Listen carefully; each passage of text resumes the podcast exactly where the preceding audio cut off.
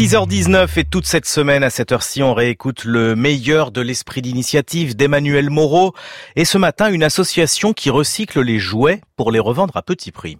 La boutique de Marie Tournefier-Droual, dans le 14e arrondissement à Paris, ressemble à une grande chambre d'enfants.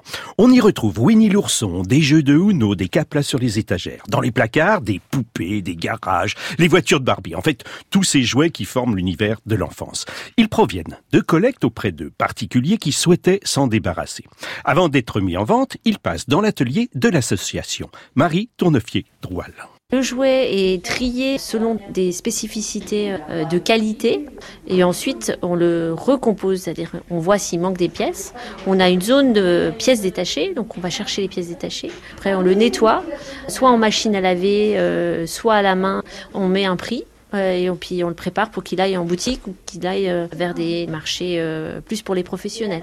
Par exemple, une poupée abîmée, vous faites de la chirurgie esthétique?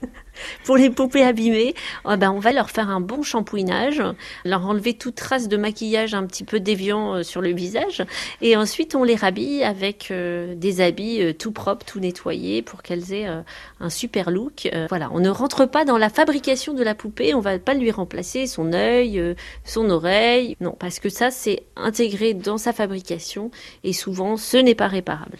Alors là, par exemple, je vois sur les étagères un puzzle de 500 pièces. Ça veut dire que vous avez compté les pièces une par une pour voir s'il en manquait pas 500 pièces, oui, c'est un gros gros travail.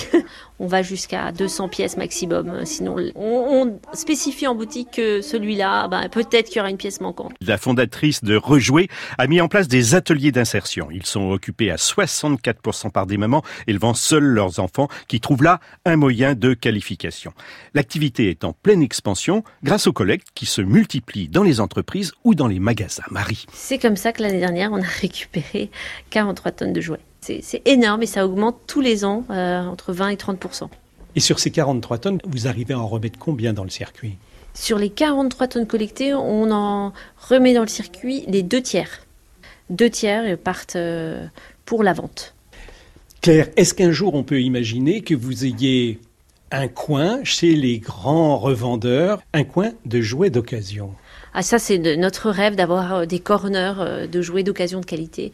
On s'active pour euh, pour faire la preuve que ça peut marcher. On est très confiante parce que ça existe dans d'autres secteurs d'activité, par exemple le livre.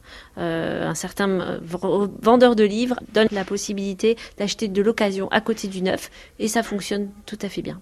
Donc on a bon espoir que ça fonctionne pour le jouet et le jeu. C'était l'esprit d'initiative d'Emmanuel Moreau sur France Inter, 6h22.